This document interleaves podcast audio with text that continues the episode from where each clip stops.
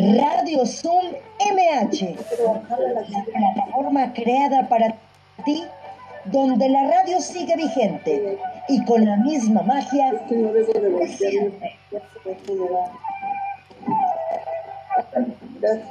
Hola, ¿qué tal? ¿Cómo están? Ya es lunes.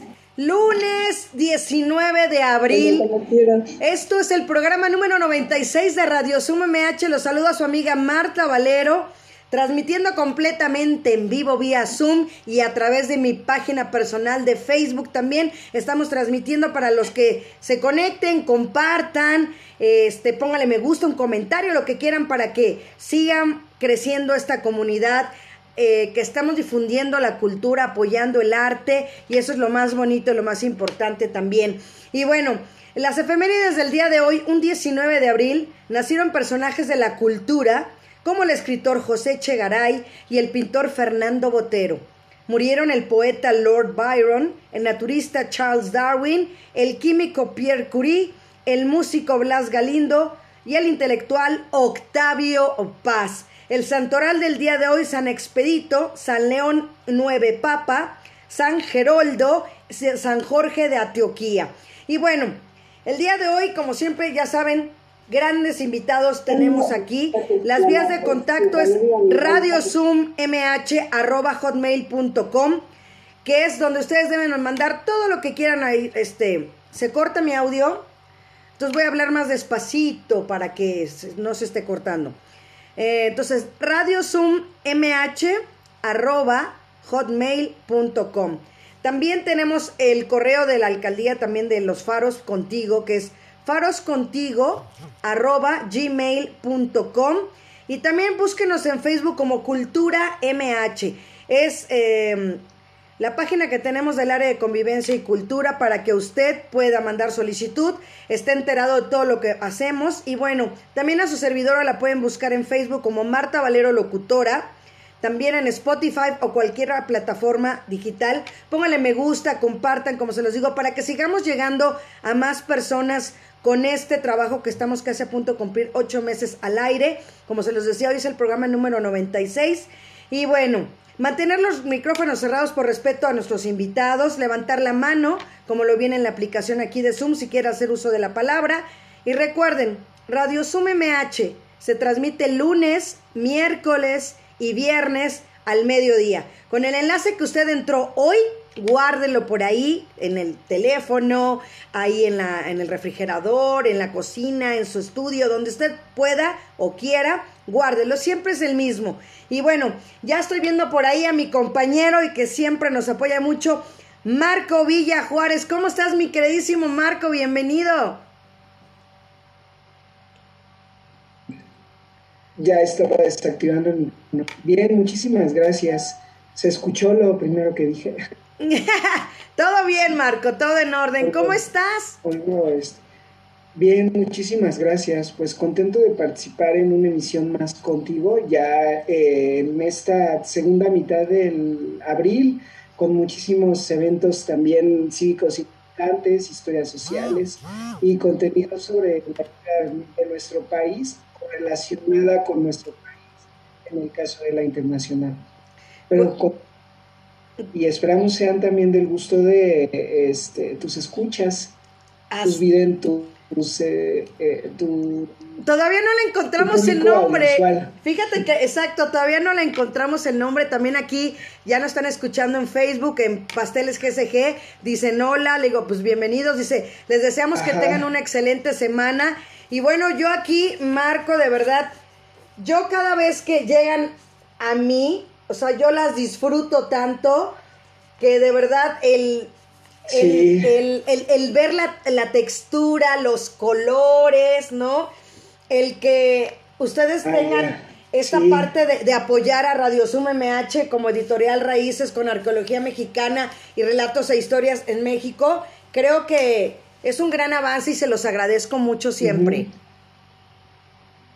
Gracias por el apoyo. Sí, no, pues también Sí, pero es recíproco porque también nosotros nos sentimos eh, agradecidos de contar con este espacio, porque al final pues poder difundir la historia de nuestro país es nuestra pasión y tener espacio para eso, eh, lo agradecemos bastante. Entonces ha sido una experiencia eh, pues emocionante, emotiva y también importante el poder compartirlo en tu espacio.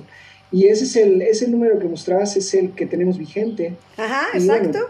Ajá, también con, con, temas de eh, correspondientes o relativas al mes que está en curso, como lo del Día del Niño, que es de lo que les quiero platicar también más adelante. Así es, y va a estar súper bien, de verdad, siempre les agradezco mucho también a Ingrid, de verdad, siempre el gran apoyo.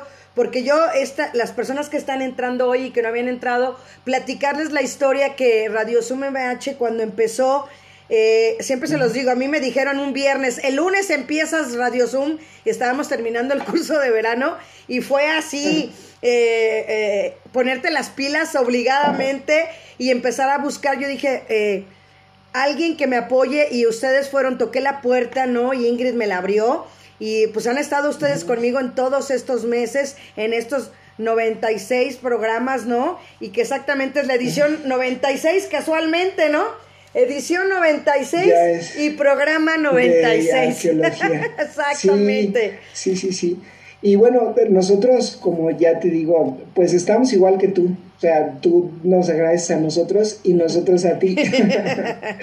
es lo bonito. Que va parejo el asunto. Así es. Y bueno, pues déjame presentarte que hoy tenemos una gran invitada, de verdad. Fíjate que una de las frases que ella tiene dice, ¿en serio lo intentaste todo? Y yo me lo pregunto y se los pregunto a todos los que nos ven y escuchan hoy, Marco, ¿realmente lo hemos intentado todo? Y pues quiero presentarla porque ella es Carolina Ruiz. ¿Cómo estás, mi queridísima Caro? Bienvenida. Marta, buenos días o buenas tardes, no buenos días todavía. Este, ¿Cómo estás, Marta? Yo muy bien y contenta. te presento a Marco. Te presento a Marco también. Te digo que es un gran historiador que tenemos aquí de cabecera en Radio Zoom. Y pues te lo presento y que vean que el arte la seguimos difundiendo a la par. Sí, muchas gracias. Mucho gusto, Marco. Ya vi lo que haces y me parece fabuloso. Mucho gusto, ¿eh? Gracias, igualmente. Así es. Bueno, pues les voy a presentar quién es Carolina Ruiz. Pues Carolina cuando era muy pequeña, cuando era niña, se encontró con la pintura. Desde ese entonces y a través de clases de expresión artística, desarrolló su gran amor por la plástica, pero pues la, la realidad y la parte económica que había en su casa, pues le diría que en ese momento no era el correcto que tenía que esperar, ¿no? Y muchos años después, ya casada, con hijos, tuvo un segundo acercamiento tímido con la pintura a través del que aprendería diferentes técnicas, a trabajar con el óleo, hacer paisajismo, retrato y arte figurativo. Cuando sus hijos ya crecieron, cuando se desarrolló como mamá, llegó el momento de entregarse completamente ya de lleno a la pintura y entonces comenzó a estudiar en talleres de artistas renombrados como Erlinda Sánchez Laurel, viajó a Europa, a Estados Unidos, para hacer talleres intensivos de semanas enteras con maestras como Cristina Zorrilla y no dejó de pintar.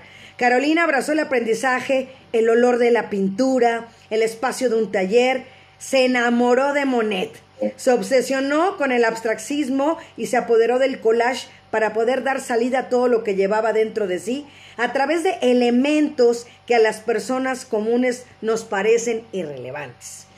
Con una gran sensibilidad de empatía, Carolina se acercó a la realidad para tomar fragmentos de ella y transformarlos en algo hermoso y honesto.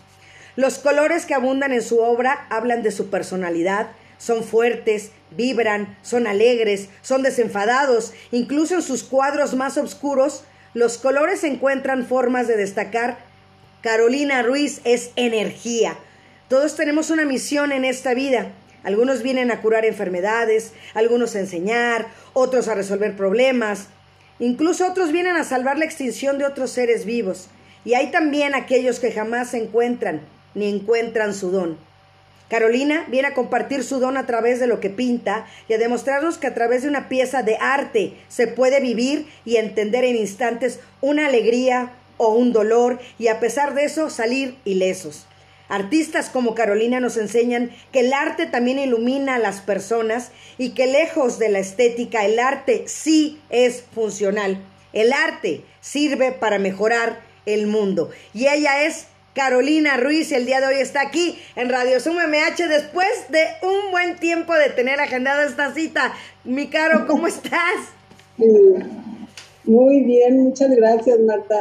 Gracias por la oportunidad que me estás dando y gracias a toda tu audiencia. Este, estoy muy contenta de estar aquí y de verdad, gracias por esta oportunidad. Yo lo sé y déjame platicarles a, a, los radios escuchas o ya no sé, como ya veremos Marco cómo le vamos a poner. Eh, que platicarles que Caro tenía agendada, ya no me acuerdo ni cuándo, porque ya tengo así las, las citas aquí, pero ya desde hace un tiempo eh, tenía agendada su cita y Carolina es una mujer tan profesional que estaba preocupada y siempre se comunicaba conmigo porque tuvo una enfermedad en sus ojitos. Entonces ella me decía, no, sí lo vamos a hacer y bien, bien injundiosa, con todo el corazón y con todas las ganas de hacerlo, pero se acercaba la fecha y se acercó la fecha, ¿no? Y de plano tuvimos que cancelar porque le tuvieron que poner un parche, de plano eh, estar en reposo total o sea, no podíamos ni comunicarnos porque Carolina no podía ni siquiera ver el celular, ¿no? Entonces yo quiero agradecerte tu profesionalismo también, de verdad, Caro, porque siempre has sido guapísima, hoy te veo igual de guapísima, pero ya no te veo como dijimos como ¿no? Catalina Krill, Carolina Krill, ¿no? Entonces, este, qué bueno que estás aquí, qué bueno que, que, que, vemos tu trabajo allá atrás. Nos vas a hacer un recorrido antes de terminar el programa por tu estudio, entonces... Gracias por estar aquí, Caro, te lo reitero. Y a mí me gustaría que me platicaras esa parte de Carolina cuando era niña. ¿Cómo fue tu encuentro con el arte, con la pintura? Pues mira, Marta, desde chica me gustaba mucho el color, sobre todo el color, el dibujo, pero el color me fascinaba. Entonces hubo la oportunidad en la primaria de que nos llevara Prismacolor, eh, pues un concurso a la escuela y ahí empezó todo el gusto por la pintura porque pues yo sin saber que iba a haber premio ni nada, eh, saqué un cuarto lugar. Eh, yo creo que iba como en cuarto de primaria. Y pues antes eh, los papás, eh, bueno, cuando menos el mío, con muchas dificultades, compraba todos los útiles de la escuela y nos compraban los colores pues más baratitos, ¿verdad? Y cuando saqué el cuarto lugar me dieron una caja de colores Prismacolor de 36 y yo me sentía la más feliz porque eran hermosos esos colores y siguen siendo. Entonces, pues de ahí este, yo seguí pintando con esos colores que me gané y para el año próximo ya este, me gané el primer lugar y ya me dieron la cajota grande de noventa y tantos colores y pues yo feliz porque mi papi pues no tenía capacidad de comunicar. Pero este, siempre le dije que yo quería estudiar arte, pero pues yo veía las necesidades de lo que él, eh, para sacarnos a tres hijas adelante porque era viudo, con tres chiquitas, entonces pues no insistí. Y de ahí en adelante dije, bueno, cuando yo crezca, cuando ya sea mayor, cuando trabaje, cuando ya pueda, pues voy a hacer eso. Y yo lo que les quería decir que nunca dejen sus sueños, porque aún ya casada, con un hijo, eh, con una responsabilidad de casa, eh, lo pueden lograr. Eh, yo tuve dos hijas primero y después llegó el pilón, entonces a veces tenía que dejarlas eh, por los hijos, pero no se me fue gravoso porque también creo que es importante la familia. Entonces hubo una temporada en que dejé la pintura para poder atender a los hijos. Pero ya cuando crecieron, ahora sí me dijeron, quítate que ahí voy porque empecé a estudiar y me encantó esto. Y si era un gusto, ahora era el doble de gusto por aprender y seguir aprendiendo y plasmar todo en los lienzos, Marta. Es increíble la pintura. No, y sobre todo... Te deja ser, te Sobre todo eso, eso, eso que nos estás platicando, ¿no? Los lienzos y, y no dejar tus sueños, porque eso es importante lo que nos estás platicando, tu historia de vida, de verdad, Carolina, se parece un poco a la mía también, ¿no? De que uno hace sus cosas, ya que están los hijos grandes, y, y ya que te realizaste como mamá, como esposa, ¿no? Y que ahora dices, ya di todo por los demás, ya me toca verme a mí, me toca a mí. Entonces, tú eres ese caso también y, y, y, y, síganos platicando. Sí, te digo, entonces yo ya no quise soltar esa ilusión, ese gusto por aprender, porque cuando yo estuve casada, bueno, mi esposo falleció, pero estuve 31 años casada, yo ponía mis cuadros, los que yo hacía, inspirada por lo que yo sentía o, lo que yo quería o soñaba, este, los ponía en las casas de ustedes y la gente cuando iba de visita o eso, decía, ay, qué bonito cuadro, este, ¿dónde lo compraste? Pues yo lo hice. Bueno, pues hazme uno, pues llévate este y luego ya otro para mi casa.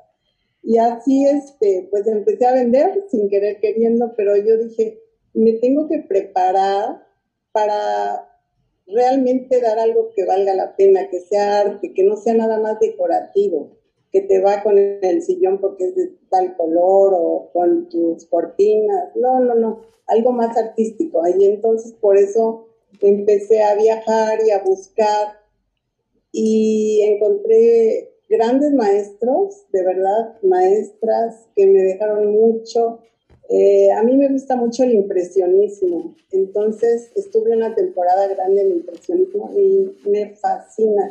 Y de ahí conocí a todos los impresionistas, a todos los pintores impresionistas que me fascinan. Monet es mi adoración. Me fui a conocer dónde estaba Van Gogh, Monet, todo, a viajar un poquito, porque te empapas y te encanta estar en los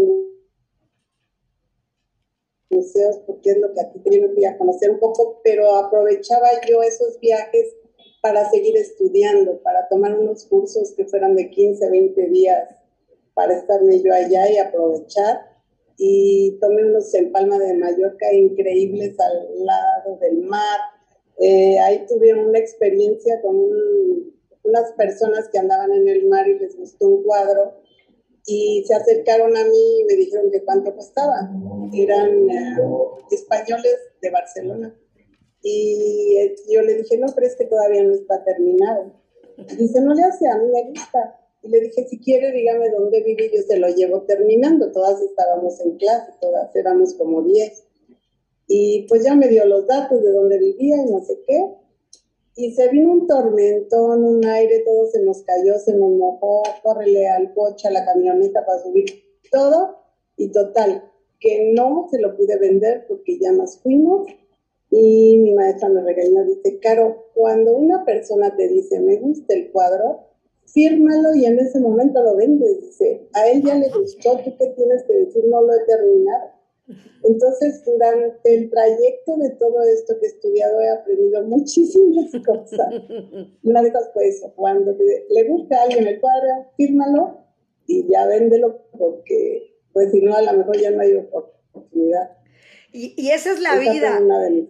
Claro, y esa es la vida, como dices tú, y también otra de las frases que también que me gusta, que también tienes en tu perfil, que dice, en el arte no encuentras mensajes, los mensajes te encuentran a ti. Ahí está. Y de verdad, de verdad, ¿eh? Porque una vez, por ejemplo, una amiga mía me dijo, Caro, ya te metí en un proyecto. Le dije, pues, ¿qué es?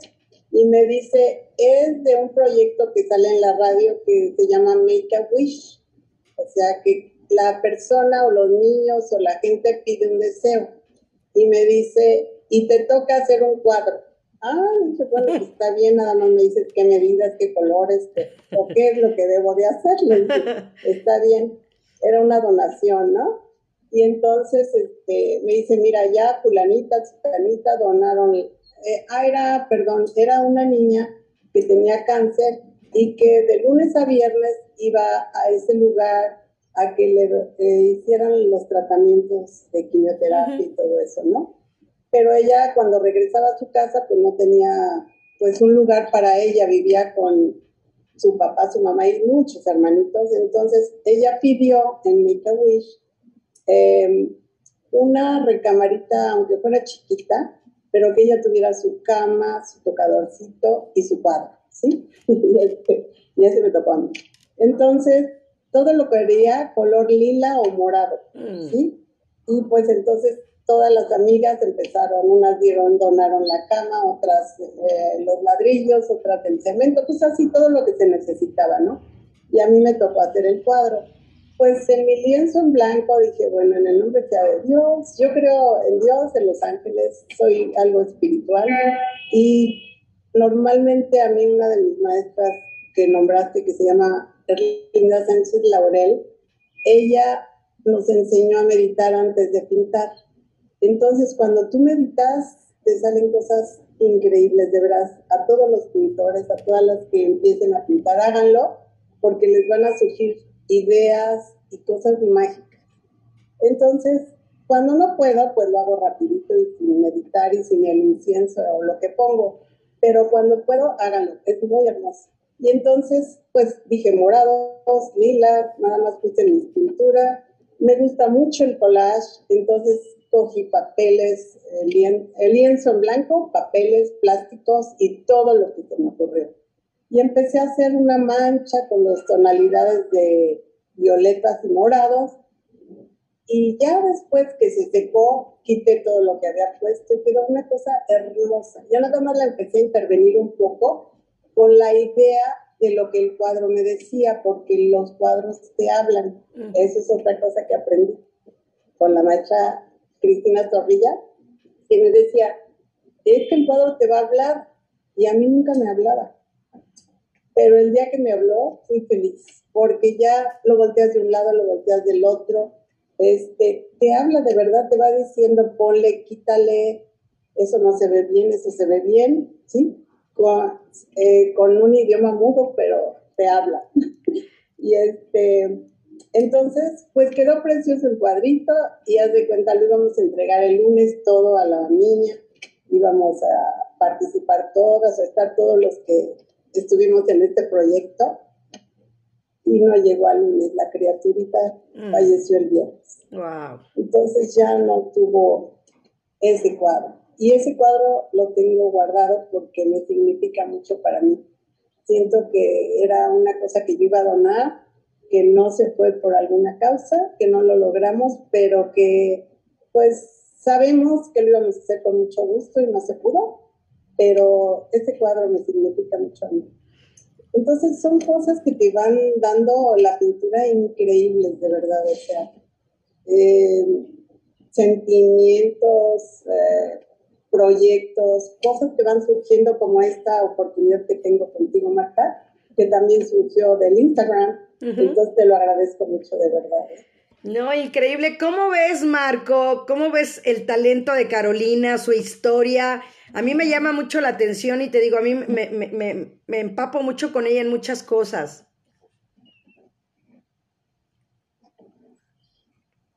Tu micro, Marco. Tu micrófono. Tu micro. Eso. Ah, ya. No, de pronto se me olvidó dónde estaba. Me ha gustado mucho eh, la frase que citaste. Este, estoy pensando en, en ella, o he estado pensando en ella desde que la comentabas y también relacionándola con lo que hacía. También, eh, pues muy revelador que desde pequeña haya encontrado esta, este gusto y sobre todo también esa destreza por el, por el arte. Bueno, si bien era una niña, pues ya dar o avanzar los, o sí, dar los primeros pasos y avanzar hacia la construcción de, una trayectoria, pues ya habla también de un gusto profundo y sobre todo sólido, ¿no? Y también, bueno, no puede ser... Eh, yo considero que no podría ser tampoco un, desperdicio abandonarla el o el trabajo artístico, la labor artística, cuando se dedica uno a la familia, ¿no? Yo creo que ahí también encuentra fuentes de inspiración y la salida y me parece que, bueno, yo así eh, pienso que, se, que terminó o puede verse reflejado también en el trabajo que se ve ahí detrás, ¿no? Que también es bastante... Eh, pues un tanto espectacular por el tamaño, por los colores, por se ve eh, apenas este eh, así a la, a, la, distancia y con lo, pequeño que podría ser el encuadre de una cámara de computadora. Pero bueno, también es muy bonito que pueda seguirlo haciendo después de tantos años, ¿no? Y ahora tal vez quizá con, con mucha más eh, dedicación y, y, posiblemente también este, pues libertad tal vez, ¿no? Libertad de tiempo y de espacio, posiblemente. Así es. muchas felicidades. Oye, Marco, y hablando de niños, hablando del Día del Niño, así es. Eh, fíjate que nos va a platicar em, eh, lo del Día del Niño, la historia del Día del Niño, Caro, para que te acuerdes y sepamos realmente de dónde viene, ¿verdad, Marco? Sí, sí, sí. Pues bueno, ahí hay varias historias cruzadas pero lo que es un hecho es que lleva ya, está por cumplirse casi un siglo de que se generó el decreto en nuestro país para que esta conmemoración tuviera lugar. Si bien podemos eh, ventilar que se trató de un asunto político como muchas cosas, pero también no podemos criticar su utilidad y sobre todo su necesidad en un momento, desde mi punto de vista, oportuno eh, y coyuntural. Acá, eh, por ejemplo, en México, en, tanto en México como en el mundo, el principio del siglo nos trajo guerras devastadoras en varias partes del mundo. En Europa, pues ni más ni menos que estuvo la Primera Guerra Mundial. Acá en México tuvimos también nuestra década armada eh, de forma contemporánea. Y bueno, unos hechos, posiblemente unos hechos Silva, a otros, pero ocurre que el mismo año se da la Declaración de la Niñez en Ginebra, hablamos de 1924, y también ese mismo año en México la declaración para la, eh, la iniciativa, comienzan los trabajos legislativos para finalmente decretar la protección a la niñez y desde luego el Día del Niño con ello. ¿no? Sabemos, por ejemplo, que... Eh, bueno, no sé si lo sabemos, creo que no es la palabra adecuada, pero lo que sí podemos hacer es imaginar cómo en ambos lados, en ambos lados del Atlántico, tanto en Europa como en México, en estos años nos ubicamos prácticamente entre 1910 y 1920, pues muchos niños tuvieron que contribuir directa o indirectamente en las guerras. En Europa particularmente hay registros de varios niños. Eh, si ustedes googlean, por ejemplo, Sidney Lewis, es muy claro, pues estos niños, 12, 13, 14 años, se hacían pasar por niños más grandes y a, las, y a los de los 15, 16 años ya los recibían en las tropas y ya andaban ellos en el frente de batalla. Evidentemente esto también era con la anuencia y ahora sí que se hacían de la vista gorda los, los generales, los capitanes, y el punto es que los reclutaban. Este niño lo que cuenta es que cuando su mamá se entera, lo regresó a la casa, ¿no? O sea, pidió de baja le pidió al regimiento que lo dieran de baja y ya se fue a su casa, pero otros niños pues sí prosiguieron, se adiestraron militarmente con todas sus capacidades, con toda su inocencia y al final participaron en las guerras. Y el, para muchos una cuestión absolutamente normal pues fue que terminaron, murieron, fueron fusilados en infinidad las granadas, las, este, armas de, este, de destrucción masiva, por todo pasaron, porque recuérdese que, que en esa guerra realmente cambiaron las cosas en, en términos de, de, armamento. Y bueno, había otros niños pues eh, que tuvieron que enfrentar la orfandad, otros también que tuvieron que participar en las labores domésticas, reemplazando a quienes iban al frente de batalla. Total que el destino para muchos fue realmente este, lejos de la niñez ideal de, cualquiera.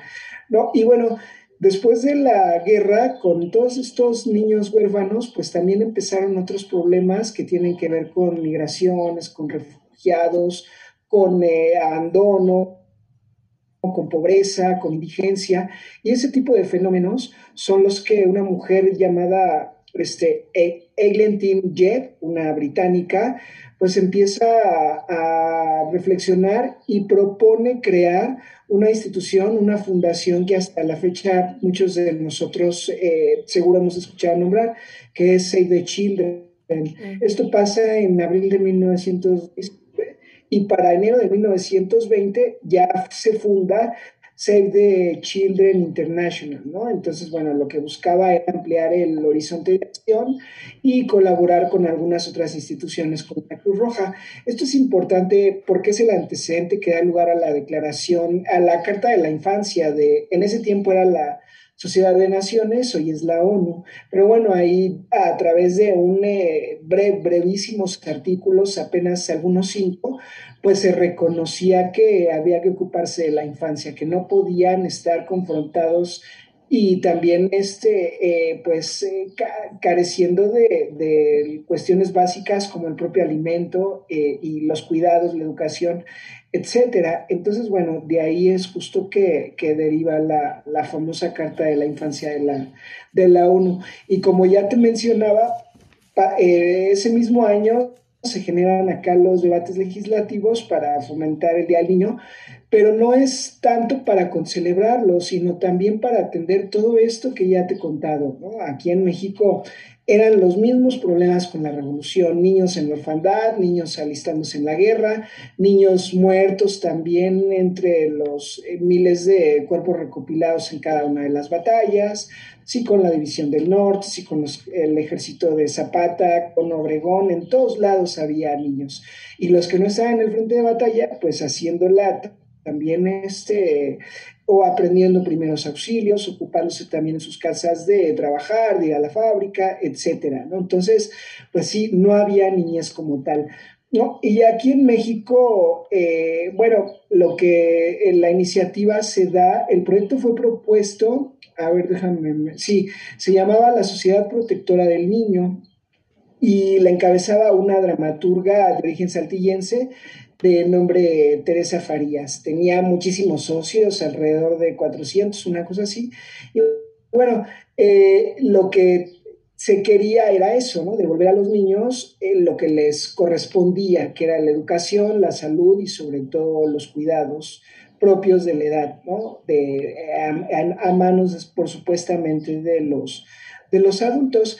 Y aquí los problemas o lo que se quería era que pues no anduvieran tampoco en la indigencia, en la pobreza, en la orfandad, etcétera, y que realmente hubiera instituciones que se ocuparan también de, ellos, Marta. Y fue así como eh, en, hasta en 1925, cuando ya oficialmente se da por creado el Día del Niño. Era eh, entonces apenas un lustro que oficialmente podría considerarse que la Revolución Mexicana había terminado, pero bueno, como, como podemos imaginar, pues todavía quedan muchísimos en estas condiciones. Ahora, otra situación, pues que podemos nosotros, en la cual nosotros podemos reflexionar más allá de la fiesta, es, bueno, de lo que implica para muchos niños celebrar el, Día del Niño y para los papás, pues los propósitos que realmente dieron lugar a esta festividad, ¿no? Que ah, tienen que ver, como ya te menciono, con la problemática en torno a ellos. Yo creo que todavía hay a 100 años, si bien pasan y pasan las generaciones, los problemas persisten. Evidentemente, la explosión demográfica también ha perpetuado los problemas que mucha población infantil pues padece en ese sentido creo que es, es importante conocer esta historia, ¿no? Para que como sociedad, yo me acuerdo que en la Declaración de Ginebra de la ONU lo que, lo que decía era este, que la humanidad es la que tenía que garantizarle estos derechos a los, a los niños, entendiendo a la humanidad como el mundo adulto, ¿no? Entonces, es una cuestión tal vez eh, en la que haya también que reflexionar si los adultos estamos realmente siendo proveedores de todos estos, este, de todos estos, o más bien subsanando todos estos problemas que enfrentan los niños, Marta. Bueno, básicamente es esa la, la historia, la historia. el resumen de la historia. Exacto, sí, en breve. ¿Cómo ves, Caro? ¿Cómo la escuchas? ¿Cómo es tu historia, porque tú siendo mamá, ahora abuela también, entonces creo que es importante, ¿no? Los derechos de los niños. Me encantó tu historia, Marco. De verdad, muchas gracias. me hace tan interesante. Yo sí pensaba que era algo más festivo, pero ya cuando tú lo cuentas desde dónde viene y cómo se formó, y eso es súper interesante. Me encantó, muchas gracias, Marco. Yo creo que sabes. Gracias, ¿Saben qué pasa? Que es como el 8 de marzo, ¿no? Que pensamos que es como de celebración y todo, y es todo lo contrario, ¿no? Es el hacer conciencia de los derechos de los niños, al igual que el 8 de marzo de las mujeres. Entonces creo que es, es padre conocer la historia siempre y que Marco muy atinadamente nos los platica. Y Caro, ¿Cómo son tus nietos contigo al llegar a tu estudio? Platícame, ¿cómo les transmites esa, esa pasión y ese amor por el arte?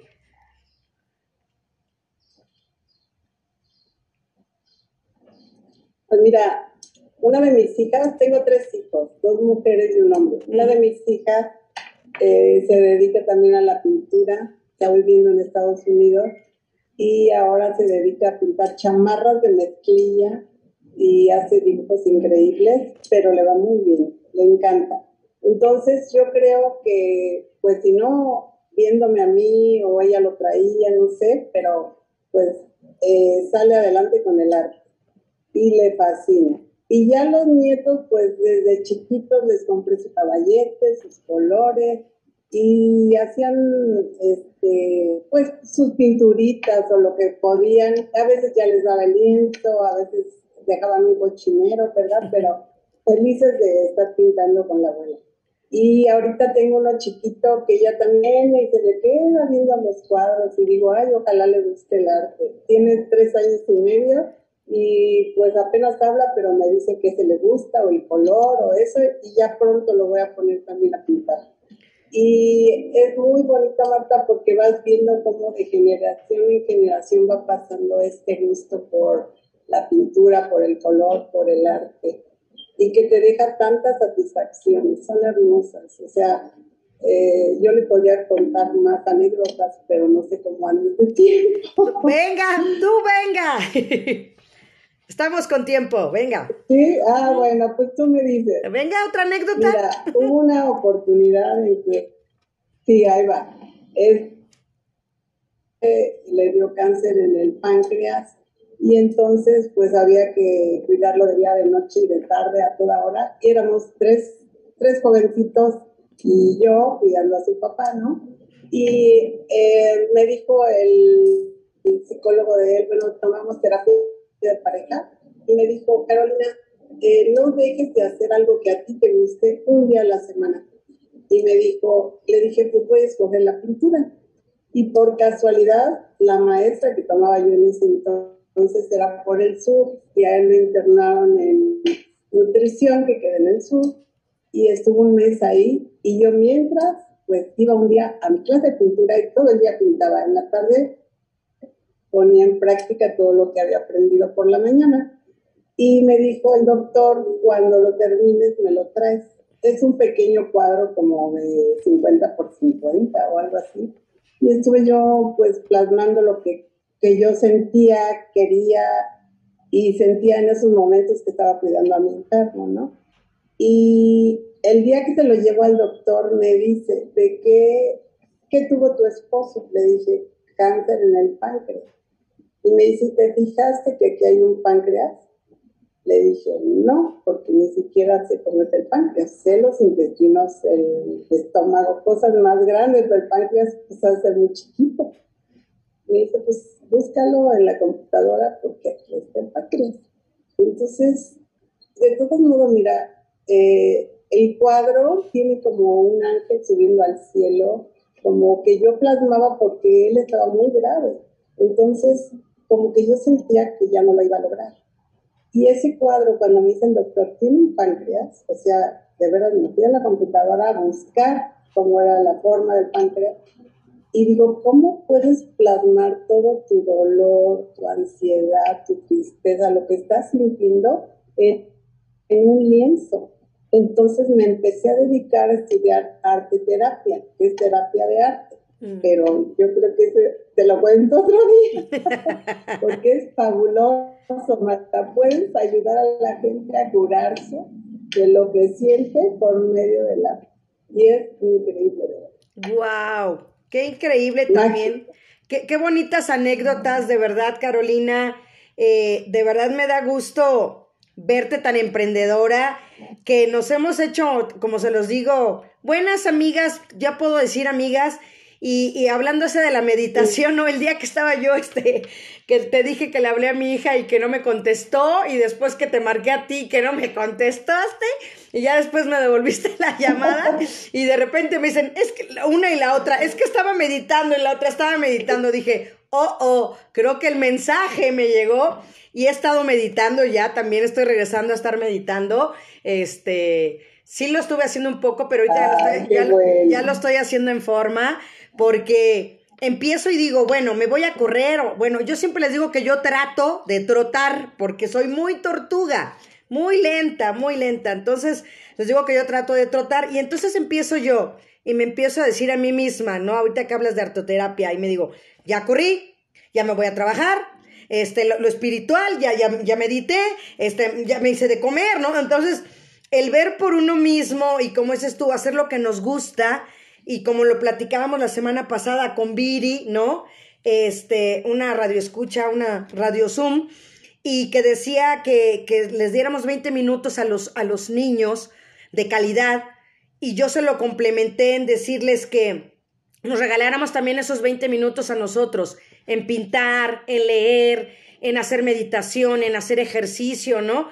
En hacer lo que nos gusta, porque yo creo que hay mucha gente allá afuera, Caro, Marco, Marco, Caro, que, que no se siente bien o no está bien porque no ha hecho lo que les falta por, por hacer, como dices tú, sus sueños, ¿no? Lograr alguna meta, algún objetivo, eh, no sé. Entonces, yo creo que hay que ser un poco egoístas, aunque se oiga drástico, ¿no? Pero sí ver por nosotros, Caro, como lo hiciste tú, fuiste mamá, ya, este, a la edad que decidiste empezar a hacer tus cosas. Creo que eso, eres un gran ejemplo para muchas personas que nos vayan a escuchar más adelante, cuando vuelvan a escuchar este podcast, esta grabación. Y como dijiste tú, los sueños sí se pueden, se refleja ahí en lo que estamos viendo, los colores, como lo dices tú. El, yo te digo una cosa, Caro, a mí me regresaste a conocer esa Carolina de, de 7, 8 años, 9 años. Me la imaginé con su caja de colores Prismacolor y eso está padrísimo. Sigo usándolos, Marta, porque es una pasión. No sé si los has utilizado, queda como enceradito, como es un gusto, una suavidad.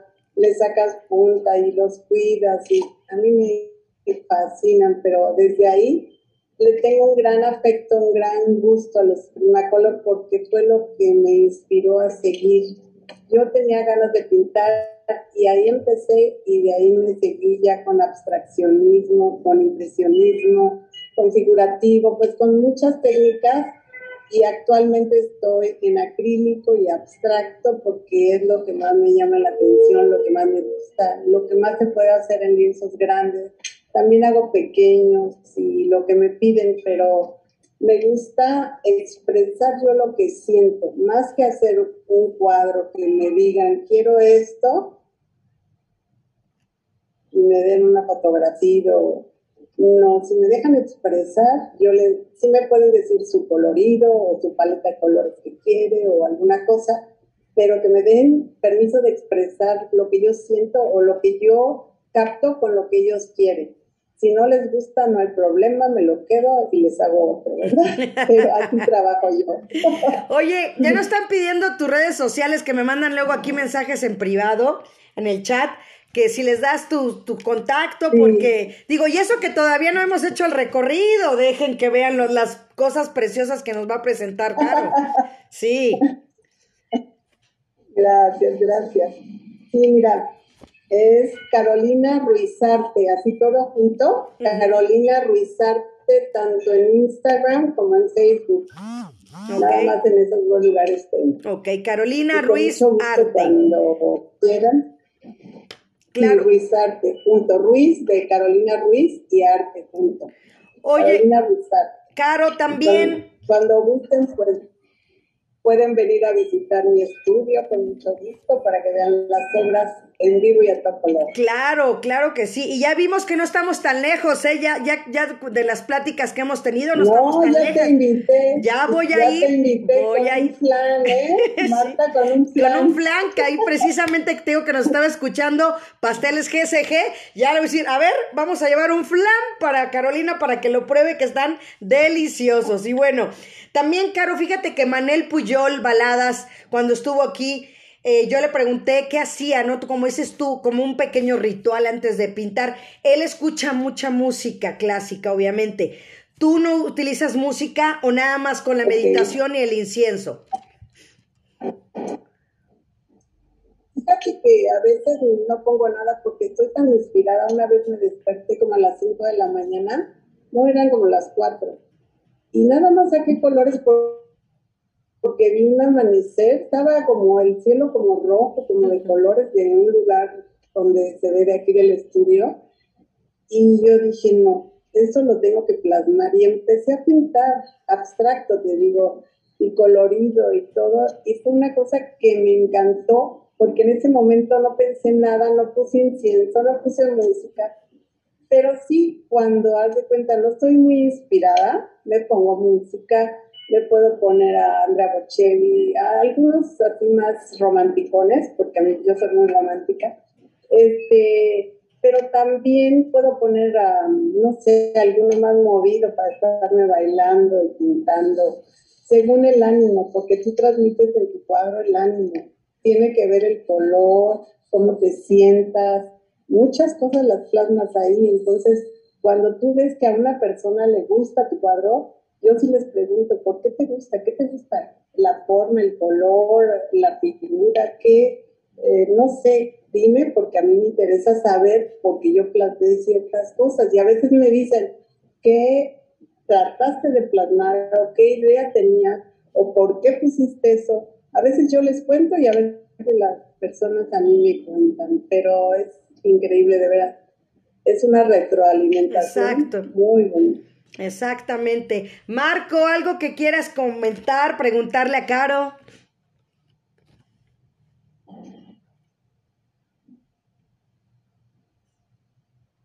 Tu micro otra vez. Muchísimas gracias. Otra vez. Es, bueno, me quedé pensando en lo de los Prismacolor también, ¿no? Eran básicamente pues, crecimos muchos de nosotros. Hoy día, sí es cierto, ya se convirtieron en un material de, de pues, demasiado refinado, ¿no? Mm. Para los, artistas, ya venden estuches muy bonitos, y también ya muy con varias gamas de colores, ¿no? Y son, son padrísimos. Yo tengo un hijo que también tiene ah, desde los cinco o seis años dibuja y, pues la gente dice que dibuja muy bien, ¿no? Que, desarrolle su, talento, más bien que lo lleve, que lo lleve a lugares en donde pueda desarrollar ese talento, pero yo me opongo a eso si el crío no lo pide, ¿no? Y ahorita viendo el ejemplo de, de Caro, pues uno piensa, ¿no? O sea, sí me gustaría que, que defendiera ese gusto e hiciera trayectoria, ¿no? También. O sea, y pasamos justo de los colores del Prismacolor a que ahorita con 11 años me pide estilógrafos, ¿no? Quiere dibujar con, o dibuja con, con estilógrafos y hace trazos de, de, diverso, con diverso volumen. Entonces, pues sí es, es interesante ver y gratificante ver cómo alguien puede seguir su trayectoria desde edad tan, tan, tan temprana porque eso también seguro eh, no es una tarea fácil, ¿no? Como, persistir con todos los cambios que va teniendo uno en la vida. Entonces eso a mí me parece encomiable y por esa razón es que vale mucho la pena tomar a Carolina como ejemplo. En este caso yo que tengo a alguien en casa con ese tipo de, de, este, de gustos y estoy también pensaba en lo opuesto. Mi padre también dibuja muy bien y él de plano pues, ya lo abandonó, ¿no? Yo me acuerdo que, y hablo pues, ya de un señor ahorita, que creo yo que le vendría bien retomar esas cosas, ¿no? Entonces, este, y bueno, tengo un hermano que igual lo mismo desde y ahorita él es diseñador, ¿no? Entonces, ilustrador y cosas por el estilo. O sea, son como eh, en, en, mi, en mi mundo, en mi núcleo, están, está así la, todo el recorrido ¿no? presente, el mismo caro en distintos momentos y por eso también es bueno tomarla como ejemplo, ¿no? A mí que me es tan cercano, este, sí, y felicitarla por eso, por persistir en todo este, en todo este, en, pues en toda su vida, básicamente. ¿Cómo ves, Caro? pues si Me encanta, Marco. Y, sí. y le diría que no deje a, a su hijo, impúlsalo, Marco, porque trae algo y Sí. vas a ser muy feliz cuando te demuestre lo Sí. que trae dentro. Sí, solito. Impúlsalo. Y además veo una guitarra allá atrás, también debe gustar la música. Ah, bueno, sí. Pero eso es para, este, para, es, ¿cómo se dice? Sacar un poco el, el estrés, ¿no? Claro. Está bien. Y a tu papá también le serviría mucho retomarlo, Sí. ¿eh? A tu papá. ¿Verdad? Yo Sí, tengo sí, como un- ganas de hacer un proyecto o con niños o con ancianos, de Ah, enseñarles pintura, de ir un día a la semana a un asilo o a un orfanato, eh, ya estoy Sí. viendo a cuál, a, a darles pintura. Y yo me acuerdo tramposos los niños, ¿no? O sea, yo me acuerdo que esos concursos, como el que tú mencionabas, cuando se hacían en las escuelas, este, a mí obviamente mi papá me hacía dibujos, ¿no? Ah, Ah, o sea que llegó a ganar. no, Ajá, ellos eran los que me, porque a ellos les gustaba dibujar y colorear y estas cosas. ¿no? O sea, pero, por ejemplo, a los 12 años, ahí tiene cuadros, hay cuadros en casa de mis papás. Él en la, a finales de la primaria y a principios de la secundaria ya pintaba en óleo. Mi hermano, ¿no? Sí es como... Y yo no, mi- a nosotros no nos dejaron, perdón, Ajá. no nos dejaron hacer trampa. Durante la hora de la clase de dibujo, Ah, nos daban el papel fabriano, nos Ah, prestaron los colores y ahí nos los recogían. Y a los ocho días otra vez Ajá. Y no se- nos dejaban ¿sabes? hacer trampa. Claro, no, nosotros sí, pues nos dejaban el dibujo de tarea y aparte se llamaba el niño y la mar, ese concurso, lo- me acuerdo que era cada año, era el niño y la mar el nombre del concurso. sí. Sí, sí, sí. Tenían que hacer el dibujo de, del mar y, y alguna escena y, y tocó mi hermano, me hacían.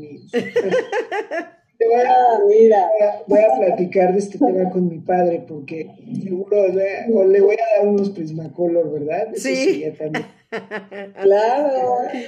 Exacto. Sí, buena Sí, idea. es- pero muchas felicidades, Carl. De verdad que sí me hiciste pensar Gracias, esto. No. Padrísimo. Padrísimo. qué bueno, Marco, me da gusto, pero para que tu hijo saque adelante lo que trae y tu papito lo retome. Sí, exacto. Así exacto, es. exacto. Porque es relajante, terapéutico, te ayuda en todo el arte.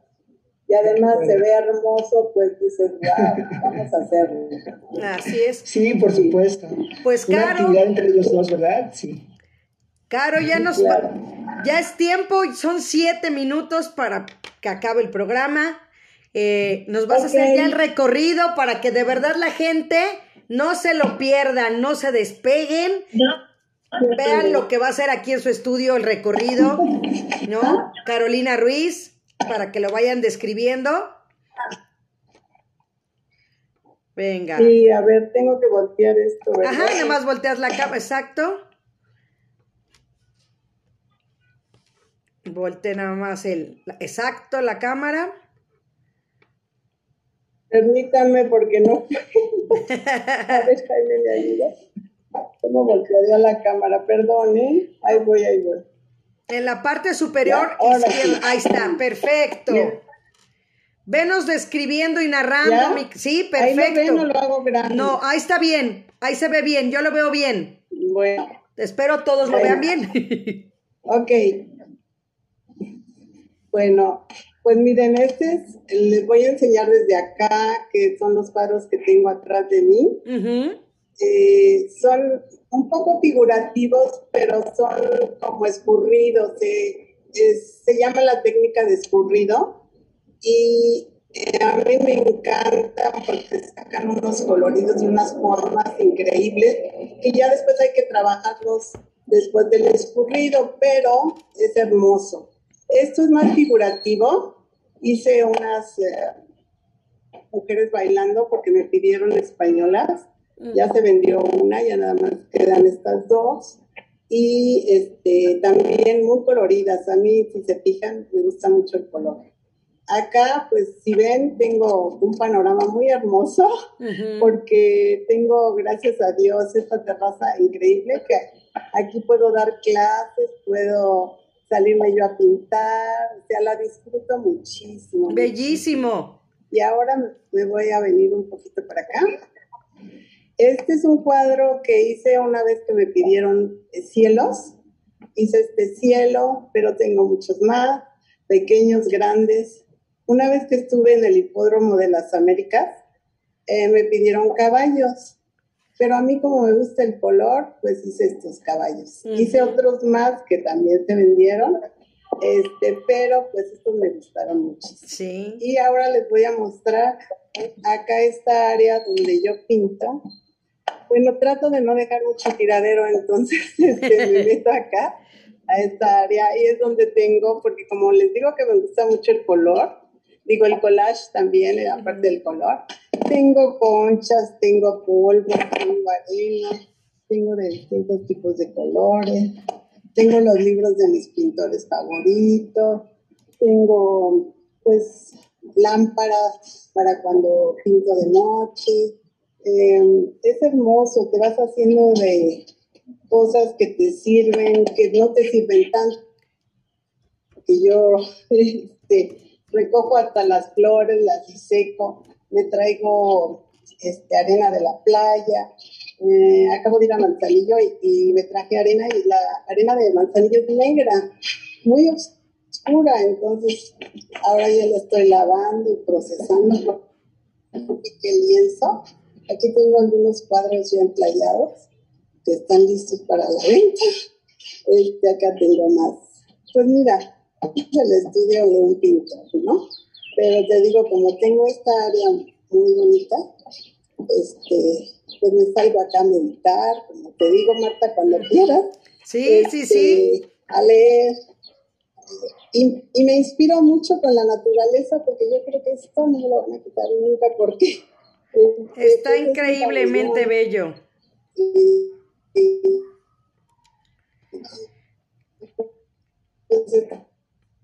No, está pres- muy bonito.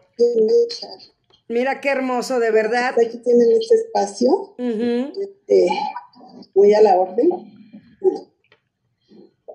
Eh, Precioso. Y pues estos son poquitos de los cuadros que les puedo mostrar, porque quise poner unos cuantos para que nos diera tiempo de mostrarlos, ¿verdad? Exactamente. Pero ya voy a voltear esto otra vez. Pues mira, voy despidiéndome con Marco. No puedo. Ahorita, mientras Marco, ¿con qué te quedas hoy? Gracias. ¿Qué te llevas el día de hoy, este 19 de abril? Hola, es, hola, perdón, este, bueno, ah, ya ahora sí ya lo desactivé. Pues con la conversación tan entrañable y tan cálida que tuviste, que sostuviste con Carolina y que todos atestiguamos, yo y los demás presentes. Es, eh, reitero, que siga su actividad por tanto tiempo, o más bien desde que era pequeña, eso es, yo creo que el ideal para muchos. O sea, poder este, vivir todas las etapas posibles en torno a lo que nos gusta es fascinante. E- y en lo particular, bueno, también los que podemos, tú con el radio, con la radio o haciendo radio, yo con la historia, pues también. Programa siempre, número siempre. 96, Radio Sum MH. eh, Invitada la pintora Carolina Ruiz. Marco Villa, Editorial Raíces. En el espacio que destinamos para ejecutarlo, practicarlo. Así como Caro trae eh, arena o materiales de otros destinos, pues estamos permanentemente pensando en eso, ¿no? En lo que hacemos y en cómo desarrollarnos y vivir o llevar nuestra vida dentro de eso mismo que nos apasiona. ¿no? Entonces eso es un, también un muy buen ejemplo y un gusto poder eh, escucharlo, como te digo, en esta conversación tan entrañable, pues que es con lo que me quedo de,